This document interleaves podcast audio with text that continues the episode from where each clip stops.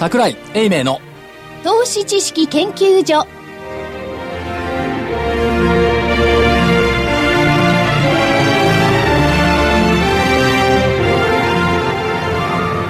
投資知識研究所場外乱闘編。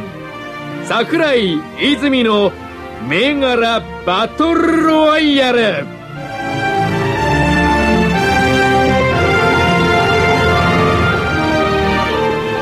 ちは今週もやってまいりました桜井泉の銘柄バトルロワイヤルですレフリー、金内彩子でございます。よろしくお願いいたします。そして赤コーナーは足で稼ぐ桜井英明さんです。桜井でございますこんにちはよろしくお願いしますそして青コーナーはテクニカル一本の泉元樹さんです。はい、株の学校ワンツースリーの泉です。よろしくお願いします。そしてコミッショナーは？ラジオ日経福井です。よろしくお願いします。よろしくお願いいたします。えー、さて、いろんなことが終わりました。この放送と放送の間に選挙終わりました。はい。日銀の金融政策決定会合も終わりました。という段階で、桜井さんどんな感じですか？まあ破段階を超えた？は？あ、上級派？うーんあのやっぱり断層ができた？という、まあ、新たな境地に進んだ、と見るのか元に戻ったと見るのか、微妙なところでありますがまあ株式市場に対する注目度合いが高まった、ようやく、といったところでしょうかね。うーん、そこはいいところ。まあ、普通のニュースでもね、いろんなこと言ってますもんね、普。通のニュースで NHK のニュースの一番が日経平均1万円台乗せまあ民放各局でもね、1万円乗せってね、やってますねと。いうことは、まあ、随分ちょっと市場に対する見方がね、今までは上がると別に移してもいなかったけども、下がる時だけはこう、わっときましたけど。そう、あの、カメラの数がですよね、東証に来る。カメラの数がね、下がる時は20台、上がる時は1台って、こういう状況だったのが変わってきたうことあ、でもす1万円はさすがにあの、場内で拍手起きてましたよね。拍手がね、起きてました。起きてましたし、それから、えー、大引け1万円キープの時には私が率先して拍手をしました。おー。場内って、場内って言いましても、今人はいないんですよね。あはないんですね。ね人いるのいるの。取引所の人があの、金魚鉢の中あ、に。金町がね、数人ね。それからね、えっと、1万10人ぐらいいるかな円で引けた時は、あの、中二階にいる観客の方が拍手してた。あ、そう。観客来てるんですか？来てますよ。見学者。でもね投資家の方ですよね。この番組をお聞きになって皆さんは、まあ、個人投資家のね、それも相当なエリート個人投資家だと思うんですけれども、あの、ニュースなんか見てましてね、結構、あの、こうやってバイク向けられて1万円どうですかって適当なこと言ってる人も多いですね。適当なことって？何言ってやがんでってください。いや、でもそうなるとね。ないともうやっぱ向けられた人はそれなりに真剣に答えてると思うし、それを適当なこと言ってるっていう感じる福井さんの方がまずいと思う。おかしいかなおかしいと思う。おかしいかな。いや、長いことやってらっしゃる方からすると、1万円回復って嬉しいけど、でもまだ1万円なんだよねっていう感じもなさるんじゃないですかね。あそれは正しいと思います。まあ、所詮一律化っていうか、所詮一万円の世界だから、あんまりその影響はないんですけども、まあ、心理的な要因があるんでしょうね。ただ、それよりもね、1万円はさることながら、普通の日の普通の商いで、売買高40億株、売買代金2兆円、っていうのは、これはやっぱりすごい。乗ってきましたよ、ね2兆円。うん。いや、でも、例えばね、3月の時だって、あるいは去年の12月の時だって、はいありましたよね。3月の結果続いたんですからね、去年の12円月なんかないですよ。去年の12月なんていや、8000億。12月に1回かなんか行ってんですよ。それ S q でしょ。S q かはい。うん普通の日はありま普せん。通の日はないですね。はうん。でもそれに比べたら、まだまだこれから続く可能性もあるのか。いや、だけどね、そんなことをおっしゃいますよね。はい40億株っていうことは、東日本大震災の翌日の先物で外国人外資系が全部逃げた時が57億株ですよ。うんうん。匹敵してますよね、40と57って。うん。まあそうですね。もう本当にあの、こういう、しかもあの、売買代金の上位のようなところが商い伴って、えーまあ、上げるものが多かったっていうのは久しぶりに見,、見ましたよね。はい。まあ、これは過剰流動性、お金余りのなせる技。ああ、まあそうですねさらに増えるんでしょうか。か？飽きない？はい。さらには増えるかどうかは微妙ですね。微妙です。あれだけのパニックでみんながわーっと逃げた時が57億株だから、そこまではいかないでしょ。そこまでのパニックに、あのポジティブなパニックになってないもん。うん。ポジティブなパニックって、ああ、もう買わなきゃみたいなことですか？気づいてない人が気づいてくる、いますよね。こうなってくると。うん。あ、株注目かみたいな。FX やめて株行こうかって思うんじゃないですか。それはあるでしょうね。FX も何あのう上が上か下かとかいうのがこれはちょっと業界で自主規制しようとか言い始めたしね。まあ為替から株ってのもあるでしょうし、まあもういもっと言うなら債券から株っていうのがもっと出てくるとそれは57億株いくでしょうね。まだ債券から株ってのは出てきてないですもんね。まあ、機関投資家あたりなんて日本はね、債券中心ですからね。うん、そうですね。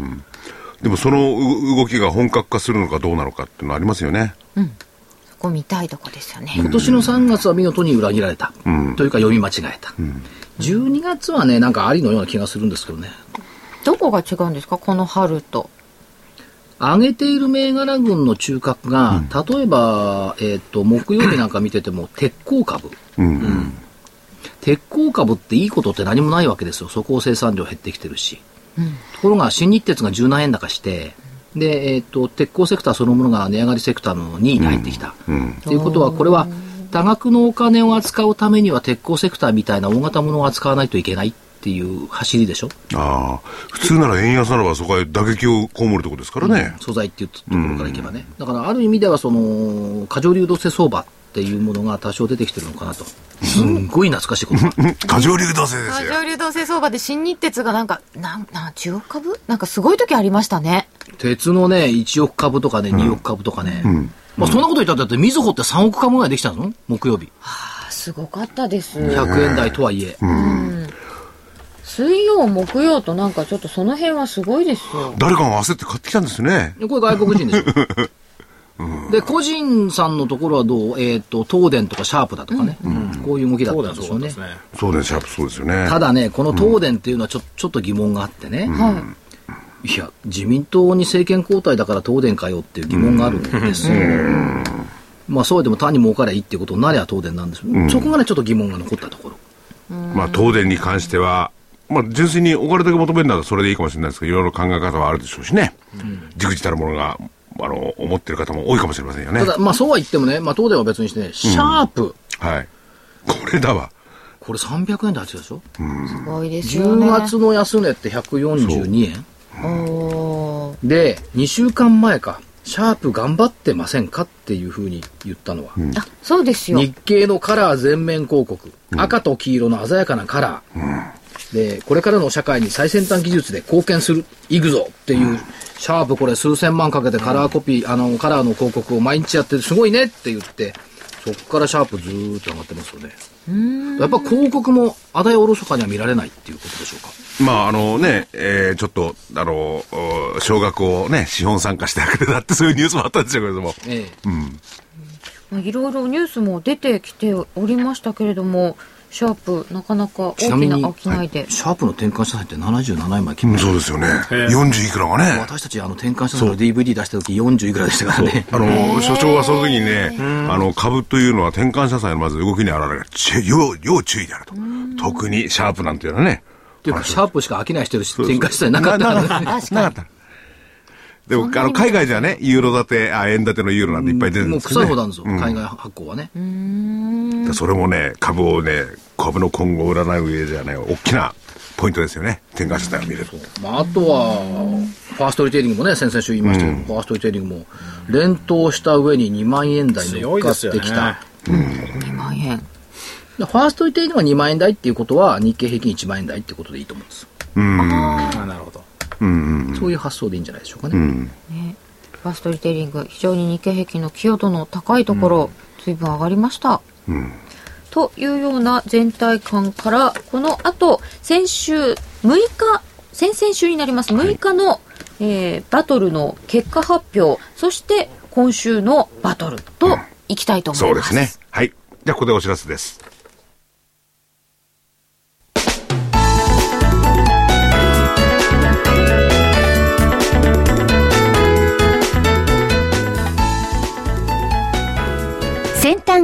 技術のナノキャリアと東京大学の共同研究の成果として生まれた新しいタイプの美容液エクラフチュール W 楽しい嬉しいクリスマスプレゼントセールのお知らせです。11月12日から12月21日までの期間中エクラフチュール W がなんと通常価格より30%も安い9555円でお求めいただけます。さらに送料も無料にさせていただきます。また、期間中にエクラフチュール W をお求めいただいた方の中から、抽選で全国25名様に、ランコムの化粧品セットアップセットやマスカラが当たります。この機会にぜひ、エクラフチュール W をお求めください。エクラフチュール W が9555円でお手元に。お求めは03-3583-8300 03-3583-8300ラジオ日経事業部まで。エクラフチュール W クリスマスプレゼントセールは11月12日から12月21日までです。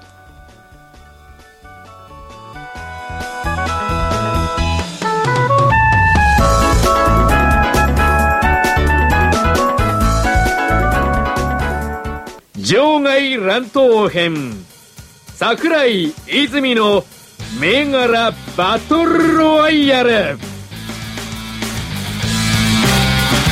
て、先週の復習に行く前に、まあ、あの、場外乱闘編、バトルロワイヤルという、たけだけしい名前を持っている番組だということもありまして、たけたけしい。はい。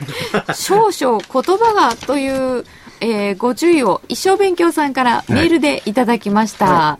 桜井対泉の銘柄バトルロワイヤルの企画はいいと思うし、面白いので聞いていますが、桜井さんの言葉遣いに疑問があります。え、売り屋というのがちょっと気になりますというのと、少し逃げ場を作ってあげて、普通の攻め方にしてあげてくださいということで、泉さんをいずいじめすぎ？ってあいただいております。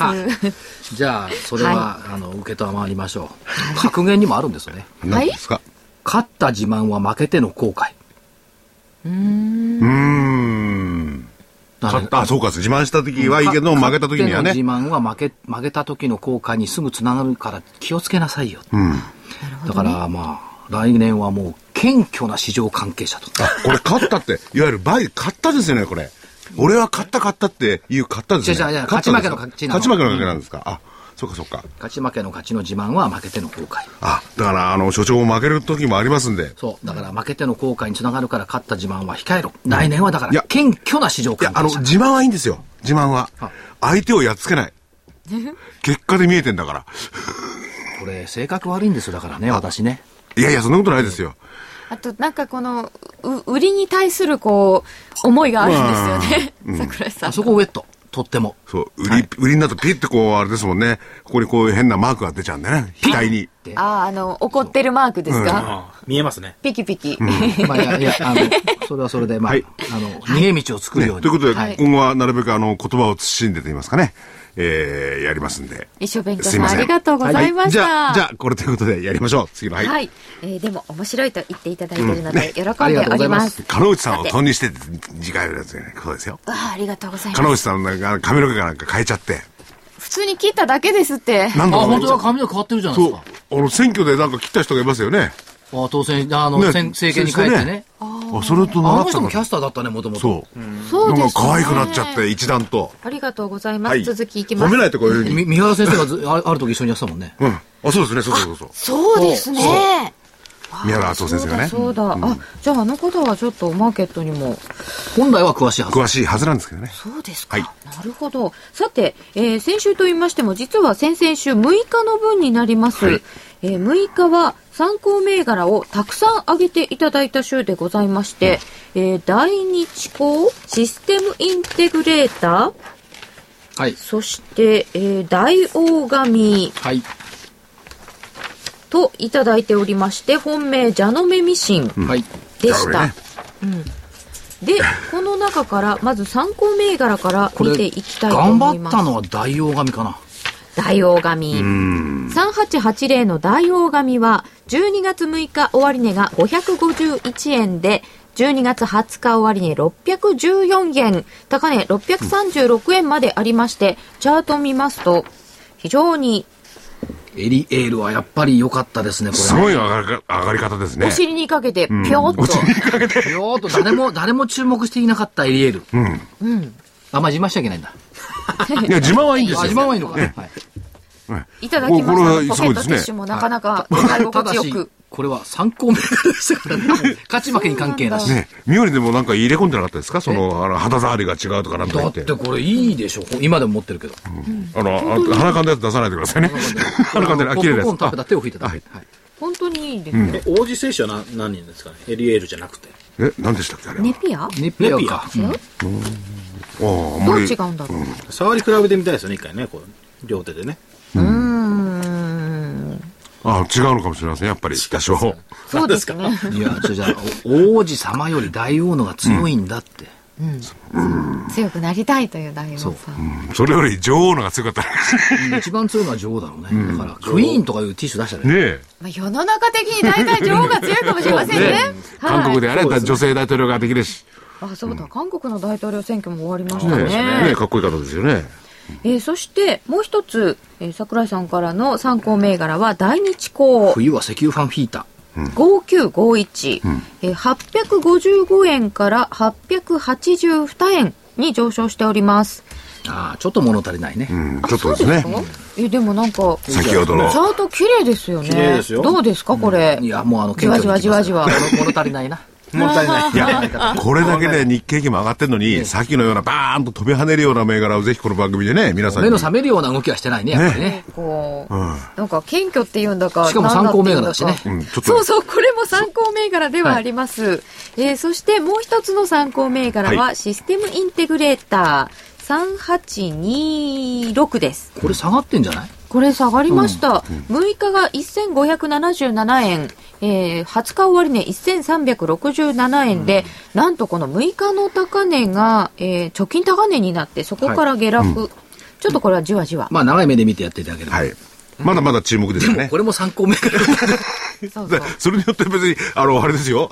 いや、あの、ポイント、マイナスポイントは免れるわけじゃないですからね。分かってます。はいはい。これでもシステムインテグレーターって長いですよね、桜井さんも注目してるの。いや、だって最初に言った時からはだって4倍ぐらいになってる。うん。まあ、それ過去の話。過去の話。直近ちょっと押して。でもね、あの、正月の社長ブログ、どういうことを社長書かれるのかっていうのを楽しみにしてますよね。そうですね、うん今度は何を目標になさるんでしょうか。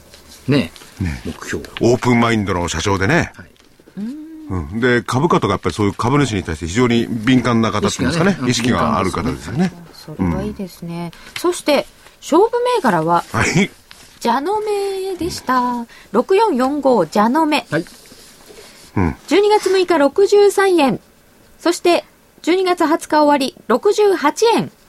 これはね、その、その前にね、71円っていう高値つけてるのね。12月10日に71円という高値をつけています。これはね、まあ、第、第1弾っていう感じだったのかな。で、またお休みかな。この10日。押しますか？これ。押さないと思います。この辺まで。はい。来年ヘビ年だから。日々。だって、木曜日じゃなくてごめんなさい、水曜日も70円まで書いてるでしょ。仕込み時ですよね。まあ、あんまりそういう表現使いたくないんですけど、仕込むとかそういうのね。買い時ですか？うん。この、この銘柄はいい銘柄だと思います。まああの投資顧問じゃないから。そうそう、あくあくあくまでもね。投資の判断はご自身でっていうことなんですけれども、まあ確かにこれ背景もありますよね。まあ我々ちょっとあの、ふざけて来年がヘビ年だからなんて言い方してるんですけれども、やっぱりミシンとかそういうのはね、アジアとかそういうとこうん、ろね。ロボットロボットとかね。産業ロボットとか良くなってきてるし、来月取材に行ってきますから。ああ。そうですか。はい、日日も決まりましたんで。ええでもが株価的にも非常にね、超低位ですよね。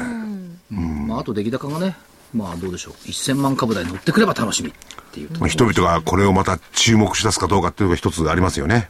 そうですね。なんか大型に、なんかい、なんか中心銘柄に行ってるとなかなか動きづらかったりとか。だけど値上がり、ベスト10まで一回入ったんですけどね。あ、そうですね。あの、この71円つけた前、そうか7日が6円高で大きな要請になっておりましたので、ここがちょっと動く感じとしては目立っておりました。ということで、茶の目一応丸でいいかと思います。はい。はい。はい。まあそれよりね、はいちょ、ちょっとだけ言わせてええください。どうぞどうぞ。海洋部がやっぱすごいね、これ。あ、海洋もすごい。海温バイオこもれどこまで行くのって感じですよね木曜日一時7400円でしょ、ストップ高しましたよ。これいつ上げ、あの、注目ということで。いや、これね、海洋も多分ね、注目銘柄に入れたことないいや、なんかね、参考銘柄だよね、海洋も海洋も。入れたとしたら1400円ぐらい、ええで、投資知識研究所に来ていただいた時は900円台、900等円。だから900等円から見れば、7400円って、はい。そうですよね。えっすと、ごいな。7倍？7倍。8倍か、8、8倍。872だから8倍だ。8倍ですよ。ねでバイオムでえ。え？8倍ですけどね、あの、もっと驚いたのは、あの、金本ね、えー、金本。はい9678の金本、研機レンタル、ねあの会社のね、アノマリ見つけた。何ですか？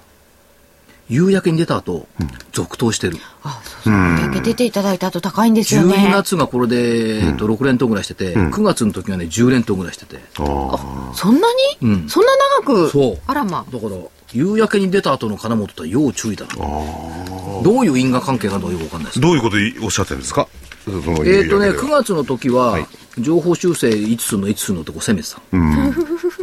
ほん。で、攻めて12月の時は、来期見通しがしょぼすぎるって言って、ね、年に4回持ってくれてるのに、ねね。しょぼすぎる、しょぼすぎるしょぼすぎるって言ったら、いや、だから情報修正これするでしょ、どう考えてもって言ったら、いや、1回はすると思いますって言った。あ、そうなんですね。いや、でもね、今ほら、また公共投資なんだかんだっていうね、ドーンとお金をぶち込むって出てきてんで、はい。ますますですよね。うん、まあ、それだけではないんですけども、あのーやっぱり業績は伸びてはいますよね。だから、今度期待できてくるのはね、じゃあ、どうなんだろう、分割するのかどうかっていう。あ今ね、1000株単位でしょ、1000株単位っていうことは、ワンロットで120万ぐらいいるわけですよ、買うのに。これは決して高い金額じゃないと思いますけども、あの、ドッテンバッタンやる人にとっては高い金額。だからこれ分割して、その、ドッテンバッタンする人たちにも買えるようにするのがいいのか、あるいは、いやいや、そうじゃなくてっていう、その、孤高の人みたいにね、えーやっぱり100万以上出さないと買えませんよっていうネガサ路線を追っかけるのがいいのか、ここは判断の分かれ道なんですよね。難しいな。ドテバタしなくっても、ちょっと少しずつ買っていこうかなとかいう少額投資家からもちょっと買いにくい100万円は。そう。あ。あ、そうね。そこが微妙なところなんですよ。で、まあそうは言っても、買いにくい銘柄ってやっぱ上がるんですよ。で、買いやすい銘柄ってのは下がるんですよ、割と。まあこれは企業のことなんでね、軽々しく言えないんですけれども、この例だと、所長はどう判断しますか？分割する、する方が高いのかな？どうなんでいや、しょうか、ね、個人的にはね、するべきじゃないと思います。べきではない。はいうん。それは、あの、やっぱり、それなりの価値のある銘柄っていうブランドを保った方がねあ、いいんじゃないかなって思うんですよね。でもさっきね、鹿内さんが言ったように、一般のね、いろんな方々も、私も買いたい、僕も買いたいっていう方いらっしゃると思うんですよ。はいちょっと手が、ね、出せないような。うん、ただまあどうだろう、一単位50万円ぐらいまで落っことしてくれると買いやすいのかな。まあでも変わんないと思うんですよね、50まあ万円。半分ぐらい、半分ぐらいならもう違うよね。難しいとこですね。上がってるんだからいいんじゃないですかね。そう、そう、そうで別にすか？分割しなくていいんじゃないの？分割すると逆に売りやすくもなりますからね。そう。なるほどね。あーこれで上がってるんだったらしない方が得策じゃないですかね。これ、売る人にも売りにくいんですか？こういう人にもやっぱでり担保余計にいるから。あ、そりゃそうだな。あ、そうですね。なるほど。で手放しに、手放しにくいですね。逆に買ってるから。でも、学的、学的でね、前と同じ額を目指すんだったら、分割しても分割しなくても同じことですよね。いや、だからね、その、分割してほしいっていう願いを持っている人たちが、長期株主であるならいいですよ。あそうそう。分割してほしいっていう人たちが、短期売買の人だったら、分割する意味が会社側にとっては多分ないんじゃないの？そうですよね。あ、それそうですね。類推するとね。うん。まあ本当バタバタするだけでね。そう。そこのところの兼ね合いじゃないかなと思うんですよね。でも今、まあ個人投資家の方々もね、長期で元っていう方がどのぐらいいるのかどうかわかんないですけれども、比較的短期でね、まあ3ヶ月とかそのぐらいでしょうかね。いや、3ヶ月はいいけど、その日ばかりみたいにやってもらうと、出来高できても株価的にはどうなのよって言ったところがね出てくるのかもしれない。まあ、人様の会社のことはよくは分かりませんけどね。ということで、金本は夕焼けにご登場の後は要注意。次はいつですかね？次は、ですよね。な何やだだって3月、9月、6月、3、6、9、10決まってるんですよね。3月、3月。うんあの、ご出演の日はね決。算後って決算後だから。ですよね。ってことは業績がやっぱりいいからってことですね。だだから、情報修正いつするのとか、しょぼいとかっていじめてるわけですよ。いいから。ねいや、そういういじめならどんどんいじめていただけると。あんまりいじめちゃいけないんだよいやいや、個人投資家の方いろんな情報が手に入るんでね。そうですね。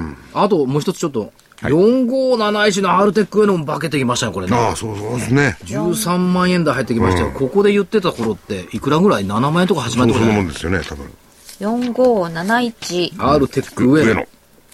やっぱりバイオですよね、バイオっていうか。レスキュラ点眼液をアメリカで。4571ナノキャリア。そうだ、それナノキャリアですよ。4573か。はえ？あれ？アールテックの4573。4573。73です。73。ジャスダック、アールテック上野は4573です。あれもね、すい。ごいですね。あんまりすごいすごいって、そのね、あのーこういう感情的な言葉でまとめるのはあれですけれども。はい。まあ、アールテックよりも動きが良くなってきましたね。開発関連のニュースが次々出るので、そう動きますよね。IR しょっちゅう出してくれるもんね。激しいですね、動きがね。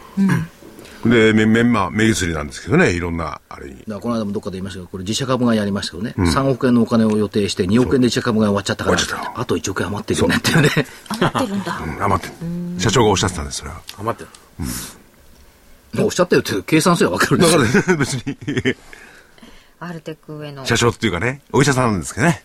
あ、お医者さんなんですね。先生という慶のが、応義塾大学の眼科の講師なんですよ。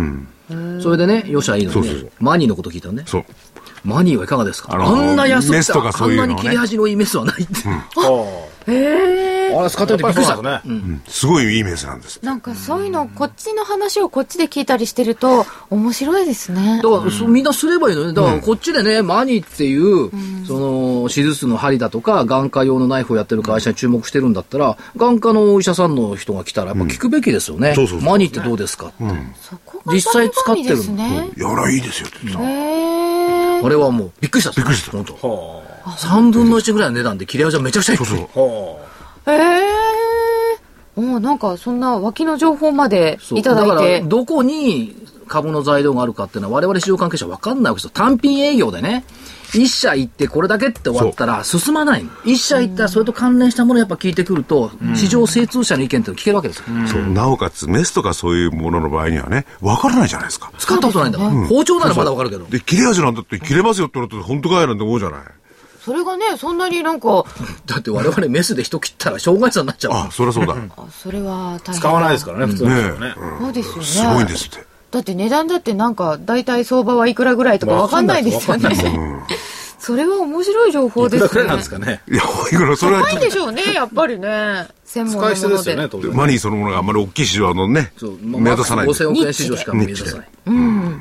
しかし面白い。福井さんはマニーに会ったことないのに、もうマニー知り合いのように言うでしょ？会ったことないですか？会ったことないの私だけど。うん、そう。もうなんか20年来の知り合いみたいな雰囲気ですよ。こ工場はそもそもほら、日本じゃなくてあっちにありますよね。それ日本語で皆さんを鍛えてるんですから。ミャンマー。ミャンマーで。うん、知ってんだよ、俺。すっかり取り込まれてるわけですねよくよく。知りすぎててもすごいわ。これからの日本はね、そういう部分か、やっぱバイオとかね、そういうとこですよ。だから今度宇都宮取材に行って餃子食べて帰ってくる？あ、餃子いいですね宇。都宮で餃子すごいよ、駅前にバーッとあって。どっから餃子の企業でも上場してくれれば。餃子の企業。あ、それは外食王そうそうそう将。えー、アールテック上野からちょっと横道にそれはい、ました。じゃあ本筋に戻してください。はいそして、えー、青コーナーの銘柄は、せんえー、6日は参考銘柄ファミリーマート、そしてローソンでした。えーでは、えこれね、ローソンからいきますねえ。。長ソンからいきますか。ローソンはい2651が12月6日が、えー、5630円で5780円20日の終値、これ売りだったのでこれ×です、はい。安値5480円があったのでまあでもそんなに大きい×でもありません。一旦取れてます。そこで反発した感じです、まあ、このね、冒頭の中よく、まあ、一旦よく下げたなと。そうですよね。感じですかね。まあ、昨日今日、あ昨日今日で結構もう上持っていかれてるんですけど、もう一回下げ来るかなって感じもしてるんですですけどね。あそうですか、はい。まだ弱い。で、この下げまでにね、えー、150円ぐらい下げたわけですかね。まあ価格が高いですね。まあ、昨日はね、冒頭しましたんでね。でもですね同じ動きなので参考銘柄としてファミリーマートっておっしゃってたんですけどコンビニ、はい。コンビニシリーズで。同じ動きだったんですけど、8028のファミリーマートが6日3715円で、20日3570円、3425円の安値があって、これはよく下げました。そうですね。これはよく下げたんですよね。戻り鈍いです。昨日今日の。うん。でこれもまだちょっと下げ波動に入ってるんで、また下げていくのかなって感じなんですけど、まあまあ、あの、この上げてる中でよく、あの、下げたなと。ね、ちょっとコンビニきつかったんですね。まあ、罰は罰ですけど、福井さんが言ってたのね、これ当たったら大したもんだって言ってたの。えそうこの下げ、下げ見通しが当たったら大したもんだ。言ってましたね。うんで、そうなったの。ええ。ただ、この二つに関しては結構先走ってましたよね。相場に。確かに。うん。でも、それにしても、この二つが当たったら大したもんですよね。循環から言えば休んでもいい。で、その時に僕が言ったのは業績も悪くないじゃないか。なんでこんなの、冬場におでんも売れそうだ。そうだね。萩は確かなんか出ましたよね、最高期かない、何かと。うん、そうなんです。業績はいい。よく、よく当たりますね。当たる、当たる。いやいやえいや、当たってね、罰なの。罰です。あ、あ、まあ、まずローソン。ローソン、ローソン。やられてますね。だから、ポップコーンが美味しいって言ってたじゃない、ローソンの。ローソンね。ポップコーン効果でも上がってます。昨日今日。でもまあまあ、こう、でも一時が下げてるわけでしょ？ローソンもね。まあまあまあ楽しんでいただけたかなと。コンビニシリーズで。コンビニシリーズで。コンビニシリーズ。次はな何を標的に、標的にっていうか。そうですねね。まあそれは後で。、うんやっぱりそのリズムっていうのが結構あるんでしょうね。あるんですね。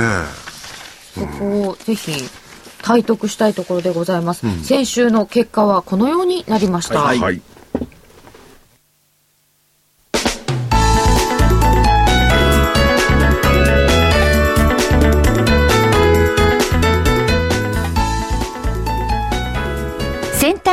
技術のナノキャリアと東京大学の共同研究の成果として生まれた新しいタイプの美容液エクラフチュール W 楽しい嬉しいクリスマスプレゼントセールのお知らせです。11月12日から12月21日までの期間中エクラフチュール W がなんと通常価格より30%も安い9555円でお求めいただけます。さらに送料も無料にさせていただきます。また、期間中にエクラフチュール W をお求めいただいた方の中から、抽選で全国25名様に、ランコムの化粧品セットアップセットやマスカラが当たります。この機会にぜひ、エクラフチュール W をお求めください。エクラフチュール W が9555円でお手元に。お求めは03-3583-8300 03-3583-8300ラジオ日経事業部まで。エクラフチュール W クリスマスプレゼントセールは11月12日から12月21日までです。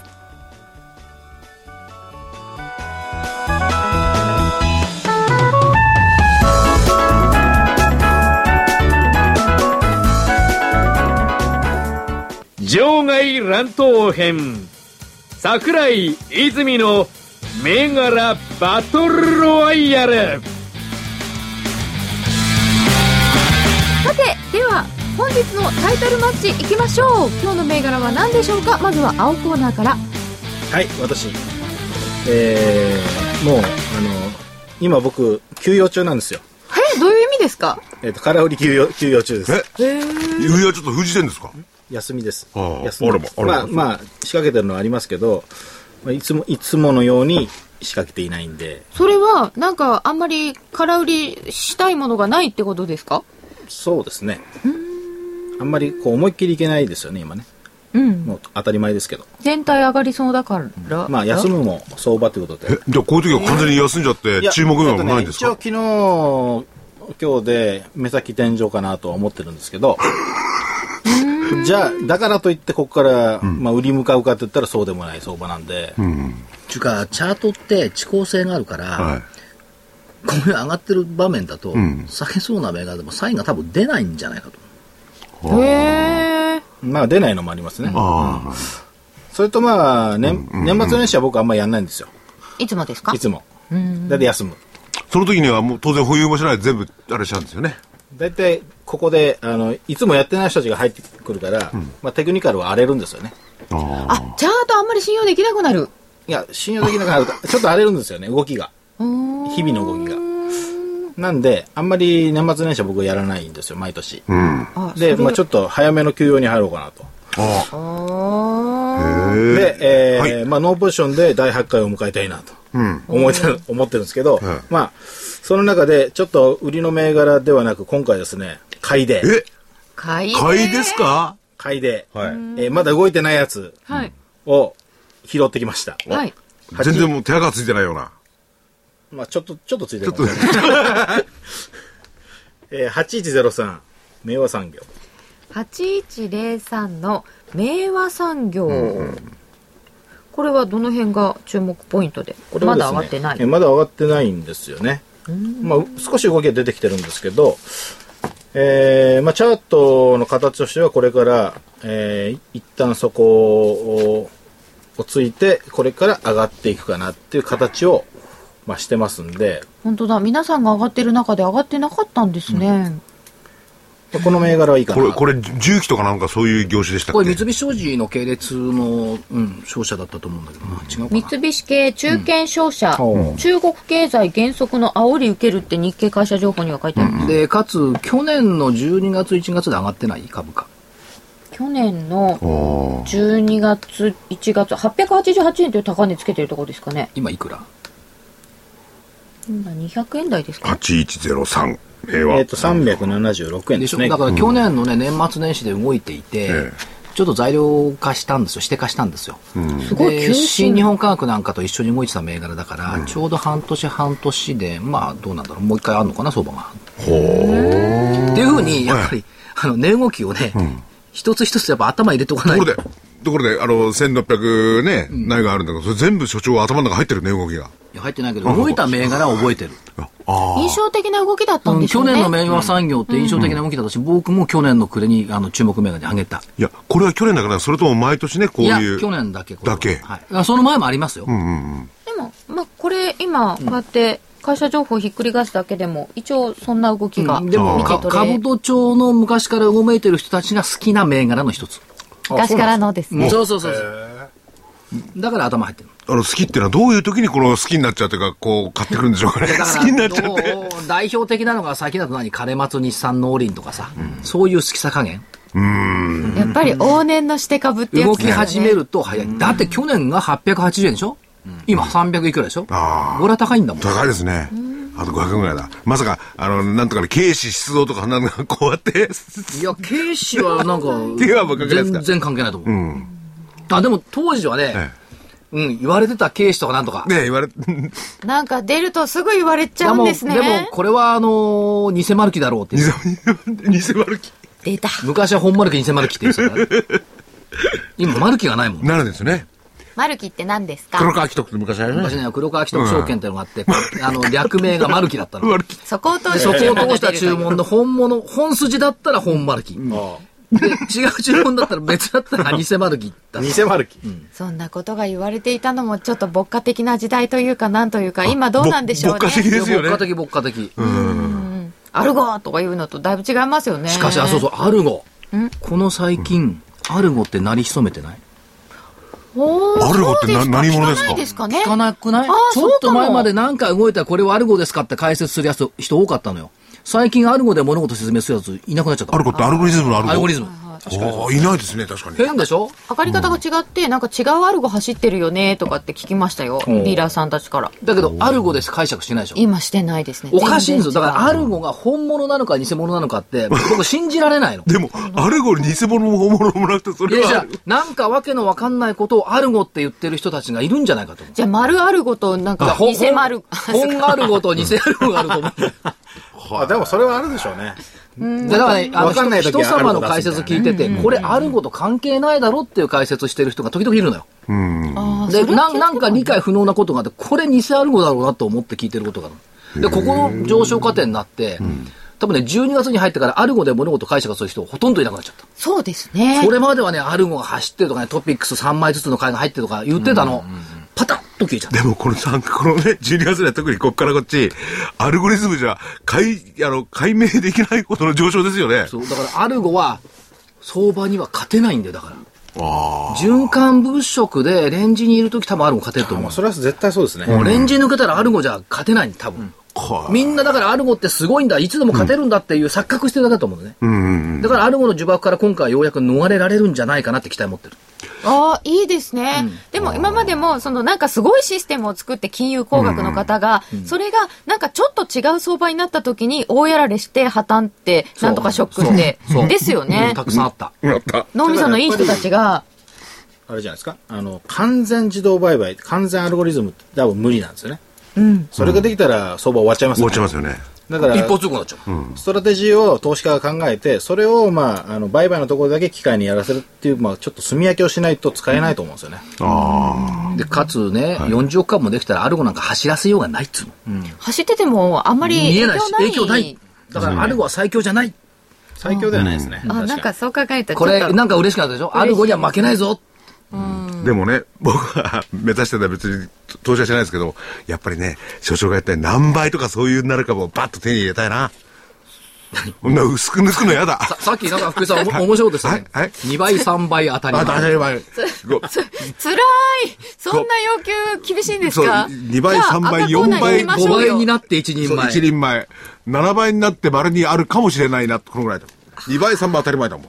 で実際そうだよっていう年でもあった。謙虚にいかない謙虚に。あ謙虚に。ね。いや、はいでもね、あこれ、所長の銘柄だけじゃなくて、結構、あの、いっぱい、こう、2倍になったの多いじゃないですか。今年ね、新興市場そうなんですよね。実は。そうなんでも、じゃあそういう2倍の銘柄を目指して赤コーナーからはいかがでしょうか？えっと、3361は中長期でって言ったのは、これも継続でいいと思うんですが、今460円ぐらいかな。東 L3361 ジャスダックは450、465円で20日終わっております。見た時が480円ぐらいでしたが、ちょっと下がってますけども、まあ、こうもありましたし、26日2部上場ということで、2部上場の時にあの、未知社長に私インタビューしますから、中田未知社長に。はい。長期継続。はい、超継続でいいと思います。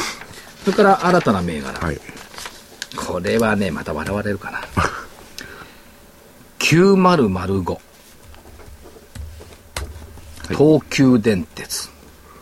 東急電鉄9005。渋いな渋いですね。む昔なんか大阪の方で東京上がれってこうなんかお祈りしてたおかみさんがいたような記憶が。これまさか、その、理由、理由も、不知らない？動不動産価格が上がるからそんなんじゃないでしょうね。そしてあのね、あ、あれ何十年前？え、尾上事件って。いや、尾上縫い。うん、尾上事件って、はい。い、や、と野村証券なんかとみみんな、あの、東急電鉄の買い占めっていうかね、買って、だから証券会社がみんな集まって、東急上がれ、東急上がれって そんな、そんなことあったんですか？だから高値て、上場来高値て、いくら ?2000 いくらしてない？これ、東急って。もっと上か。上場来ですか、そうその2597時円。その時。あ、違う。間違えた。間違えました。えーと9005か。9005の東急電鉄ですが、これは高値いくらですか、東急電鉄に数千その時、その、ぬ、ぬ、ぬえさんだか、ぬいさんだかっていうのは、こうお祈りしてたあ、わけですか3060円。?3000 平成元年。平成元年。今430円ぐ24らい。年、5年前。3060円。えでその時、東京電力9000だから。ああ。ー、いや、でも、図抜けてそこだけ、なんか、桁が違うんですけど、で、まあ、東急電鉄って首都圏が、あの、中核の電鉄会社ですけども、えー鉄道絶好調。私が乗ってる感覚では、はい電車膨らんで走ってる。乗ってる感覚では。いや、そんな、100 200%とかそういうコミュニティなんですか？もっとかな？いや、昔ね、昔ね、あのね、JR の赤羽線っていうのは混んでて、今最強線になっちゃった。最強線になってね赤羽線のね、赤羽池袋間っていうのはやっぱ電車膨らんでたのよ。今ね、東急やっぱ通勤時間ね、電車膨らんでる感じがする。しかも通勤時間帯2分から3分に1本よ。あ、すごいですね。よく事故りませんよね。日本の鉄道すごい。絶好調。で、えっ、と、将来的に羽田に伸びていく。まあ、鎌鎌線って、蒲田を通じて京急なんかと一緒になって、羽田に伸びていく。やっぱり羽田メーガーでもあるんで、まあ、京急も一緒なんですけども、東急のあの、の膨らみ方はすごい。電車が膨らんで走っているだから東急電鉄そ。の不動産価格なんか上がっててね、はいまたその土地バブルとは言わないけどそういうのが来るから、はいという視点じゃないんですか？た、た、た、た、ただ、自転電車が膨らんでるって、それいやちなみにね、いや、光栄だってやってるし、だから沿線のマンション開発ってほとんど売り出すと、戸建てにも含めて即日完売ばっかり。東急ってその辺強いですはいよね。東急はね、あの、私地元で住んでるからよくわかる。うん。うちの、私のマンションも東急電鉄が作ったマンション。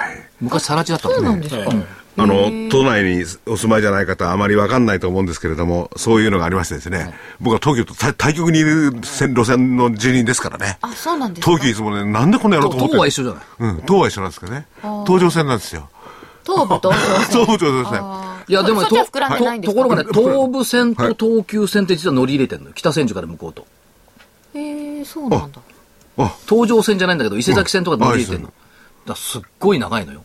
神奈川県の大和市からえ埼玉県のあ、久喜市まで行ってる。沿線長いですね。長い。へえ。多分120キロ以上。ちょっともう数字が、はい数字がじゃない、あの、遠征がそれと唯一のポイントは、この間のはい東急電鉄の IR 方と会ったんですけどええ、すごい美人でした。これはね、これはアノマリーでね、美人アノマリーが美人だとね、株価動くんですよね。すっげえ美人だった。いいですね。ということで、えー青コーナーからはなぜか買いで8103明和産業、赤コーナーから9005東急電鉄いただきました。はい。じゃあ、ここからお知らせに入らせていただき今日は、あの、代表の方からは何もはい。もういつもと同じくですね。これ株の学校1、2、3はあの年末年始は、休みですか、やっぱり。いや、やってますよ。そうなんだやってます。あの、質問、毎日ね、たくさんいただいてますね。質問回答は、あの、うちの講師がですね、ほ毎日ガンガン返します。はい。それをやっておりまはい、す。はい。で、えっ、と、まあ、形形と言っておりますが、えー、株の学校1、2、3はですね、ホームページのトップにですね、えー、無料動画セミナーというのがありますので、そこから登録していただけると、えー、その、まあ、形の説明をしてますので、ぜひ登録してください。よろしくお願いします。はい。えー、で、こちらの方からですね、えー、来週27日、えー、銘柄選びの決定版、銘柄選びの決定版、桜井泉の銘柄バトル2013年1月号。新年はズバリ、この銘柄で稼げ。えー、27日、えー来週発売になります。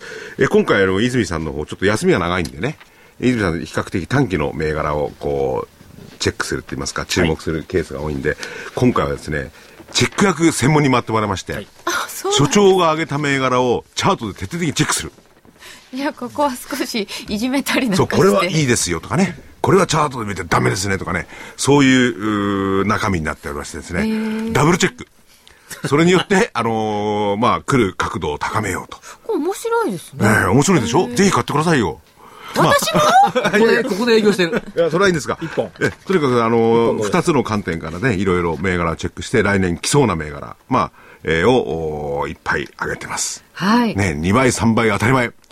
かどうかはわからないんですけど、まあ、あのー最終的な判断はご自身でということで、えー価格の方、えー、8400円、えー送料500円、えーお申し込みの電話番号、東京0335838300、東京0335838300、ぜひお早めにお申し込みください。足で稼いだ銘柄、チャートチェックも入ります。ます最後に、あと1分ぐらい。はいはい。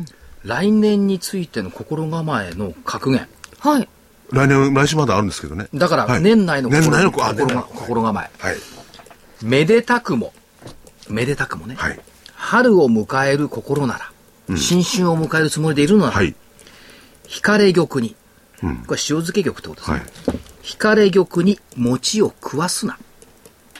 ひかれ玉を新春まで持ち越すな。ああ、なるほど。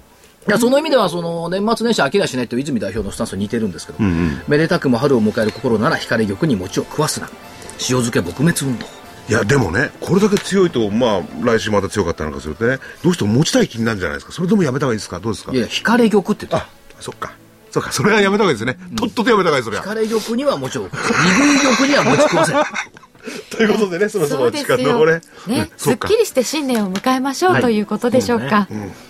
はい。はい、えー今週もお送りいたしました。来週もあります。そうそうです。はいはい、はい普通にございますの第で。8回の日もあります。はい、はい来週もどうぞお楽しみになさってください。夢柄バトル、今日はこの辺で失礼いたします。失礼します。